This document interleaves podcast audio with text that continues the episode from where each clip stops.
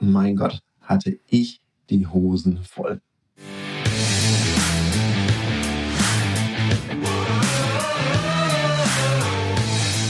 Herzlich willkommen bei dem Podcast Die Sales Couch Exzellenz im Vertrieb mit Tarek Abodela.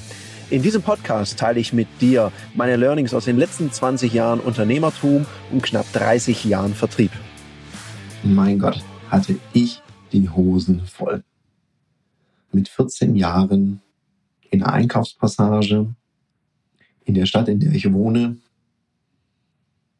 in der Einkaufspassage, in der ich immer bin, mit einem ziemlich hässlichen Werbepulli an, ganz viele Menschen, die auf mich zugekommen sind, so das typische Geräusch von so einer Einkaufspassage. Und da stand ich jetzt mit so einem kleinen Körbchen und Brillenputztüchern. Und genau darum soll es in der heutigen Folge gehen. Weil letztens sagte mir jemand, Mensch, Tarek, mach doch mal eine Podcast-Folge, wie das war, als du mit 14 in der Direktansprache auf der Straße deine ersten Vertriebserfahrungen gemacht hast.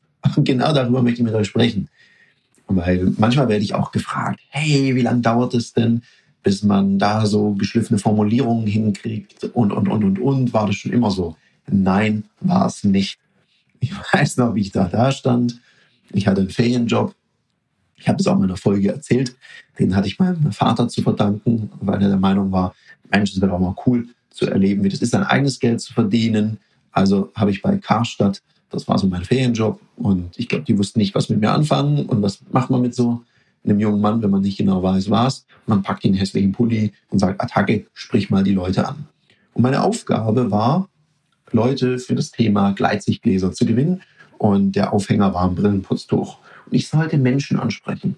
Jetzt muss man wissen, so mit 14, Anfang der Pubertät, ist man mehr mit sich selber beschäftigt. Ich auch noch so. Also auf die Klappe gefallen war ich jetzt grundsätzlich nie. Aber das war auch so ein bisschen eine Überkompensation, um so die Unsicherheit zu überspielen. Und dann kam es aber darauf an und dann sollte ich plötzlich fremde Menschen anquatschen mit diesen Brillenputztüchern. Und klar, also auf der Straße Leute anzusprechen, da gibt es eine ganz große Angst. Und das ist die Angst vor Ablehnung. Und ja, da habe ich gedacht, ja gut, jetzt stehst du halt hier, jetzt muss ich halt irgendwie anquatschen. Ich kannte natürlich ein paar Leute, weil ich habe zufällig auch da gewohnt. Und da habe ich mir erstmal leicht gemacht. Da habe ich erstmal mit denen gesprochen, so als Warm-up. Habe erstmal mit denen gesprochen, wo es leicht war. Das waren auch Leute, die waren weit entfernt von einer Gleitsichtbrille. Aber die Brillenputztücher, die haben sie gerne genommen. Also habe ich, kam ich so ein bisschen ins Gespräch und das war dann auch ganz lustig. Und das Witzige ist, wenn es ganz lustig irgendwo ist und man mit jemandem lacht, dann kommen natürlich auch andere Menschen und gucken, was ist denn da los? Und sagen, ach Mensch, ich will auch so ein Brillenputztuch nehmen und so weiter und so fort. Und als ich dann gemerkt habe, das ist ganz easy, bin ich natürlich auch mutiger geworden. Was ich hier natürlich jetzt auch an der Stelle nicht verheimlichen mag, ist, es sind natürlich auch blöde Sachen passiert. Ich glaube, es war gleich einmal am zweiten Tag. Da hat dann jemand von unten gegen dieses Körbchen gehauen und ich durfte dann diese ganzen Brillenputztücher aufsammeln. Boah, war ich sauer. Am liebsten hätte ich den Typen da auf links gedreht. Aber es ist einfach doof, wenn man so einen Werbepulli anhat. Die finden einen auf jeden Fall. Also habe ich es mal gelassen und zähneknirschend diese Brillenputztücher zusammengesammelt.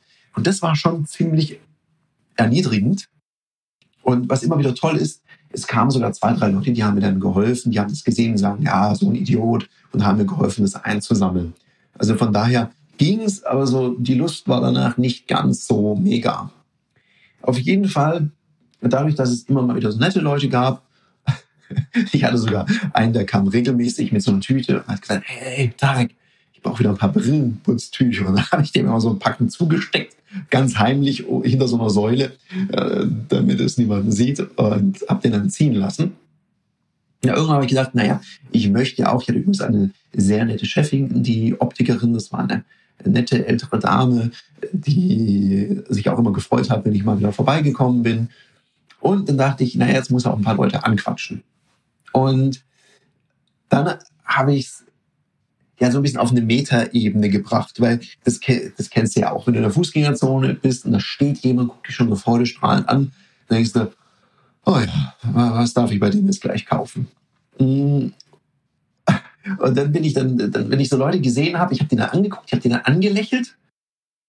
Und wenn die dann so bewusst weggeguckt haben und einen so versucht haben, aus dem Blickfeld auszublenden, dann bin ich immer so nebendran gelauf, gelaufen, wie so ein Stealth-Fighter, bin ich nebendran aufgetaucht, habe dann so gesagt, ich weiß genau, dass sie mich gesehen haben. Da mussten die meistens lachen und dann bin ich so ins Gespräch gekommen. Einmal habe ich gesagt, hey, ich weiß nicht, kommen Sie mal näher und so. Also wie so ein bisschen Marktschreier.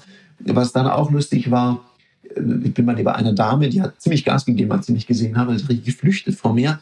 Bin ich so nebenher gelaufen und habe gesagt, ah, Sie joggen also auch gern. Da musste die auch lachen und sagen, was wollen Sie denn von mir? Und ja, ich sehe, Sie sind Brillenträgerin und so weiter.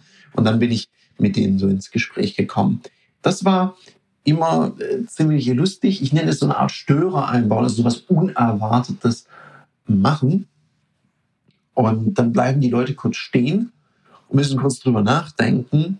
Und das hat für mich besser funktioniert, als dann irgendeine so Vorteilsargumentation gleich rauszuhauen in Richtung Gleitsichtgläser. Da ist so ein Unterbrecher, so ein Störer, wie nebenherlaufen, lächeln oder lachen. Habe mal zu einem gesagt, Mensch, äh, sagen Sie mal, jetzt muss ich mal fragen, stimmt heute irgendwas mit meinem Gesicht nicht oder warum rennen Sie so weg von mir? Nein, so ist es nicht gemeint, ich habe keine Zeit. Und die Leute auf der Straße wollen immer voll quatschen. Mhm. Also ein bisschen das Ganze mit Humor nehmen. Und wenn man mal kapiert hat, dass es gar nicht um einen geht, der da persönlich abgelehnt wird, sondern dass das mehr oder weniger so ein Reflex ist, oh Gott, ich sehe jemanden, der will mich jetzt voll quatschen, das möchte ich nicht, weil ich habe gerade so mein eigenes Thema, dann, ja, wenn das akzeptiert ist, dann ist es auch nicht mehr so schlimm, dann kann man das auch mit Humor nehmen.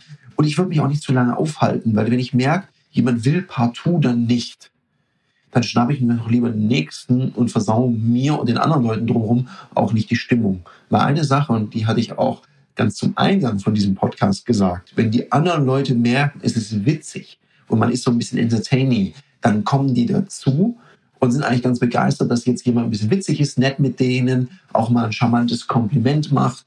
Das kam auch übrigens auch immer ganz gut an, wenn man was Besonderes gesehen hat. Da war so eine Dame, die hatte Ohrringe und die Farbe von den Ohrringen, das waren so ganz große äh, Dinger da, so riesen Knubbel, war abgestimmt eben auf die Armketten und die Schuhe. Da habe ich gesagt, Mensch, Sie haben sich aber Mühe gemacht in Ihrer farblichen Abstimmung. Da habe ich gesagt, ach ja, Mensch, danke und schon mal im Gespräch. Also solche Geschichten haben sehr, sehr gut funktioniert. Einfach nett zu den Leuten sein, Spaß dran haben und wenn jemand nicht will, es nicht zu persönlich nehmen. So, mein Lieber, weil du mich ja damals gefragt hast, äh, hau mal diese Folge raus, jetzt weißt du, wie es mir da ging. Ich kann es nochmal zusammenfassen. Schlotternde Knie, Magengrimmen, Schiss ohne Ende, also die Buchsen voll, weil ich keinen Bock hatte auf Neins und am Ende vom Tag war alles halb so wild, so wie die meisten Dinge im Leben wenn man es dann mal einfach sich traut, anzufangen und mal zu machen und es mit ein bisschen Begeisterung tut, dann kann es sogar richtig Spaß machen. In dem Sinne, dir noch einen wunderbaren Mittwoch. Das war eine Folge von Die Sales Couch. Danke, dass du hier deine Zeit investiert hast und bekanntlich bringt ja die Investition in dich selbst die beste Rendite. Und eins noch, ganz wichtig, vom Zuschauen ist noch niemand Meister geworden. Also, setz die Erkenntnisse, die du aus diesem Podcast gewonnen hast, für dich persönlich um. Wenn dir der Podcast gefallen hat, dann lass mir eine 5-Sterne-Bewertung da, hinterlass einen Kommentar und vor allem abonniert diesen Kanal, damit du in Zukunft keine Folge mehr verpasst. Und wenn du jetzt das Gefühl haben solltest, dass du jemanden kennst, der diesen Content auch unbedingt erfahren sollte, dann teil den mit ihm, weil Sharing is Caring und in diesem Sinne viel Erfolg beim Umsetzen.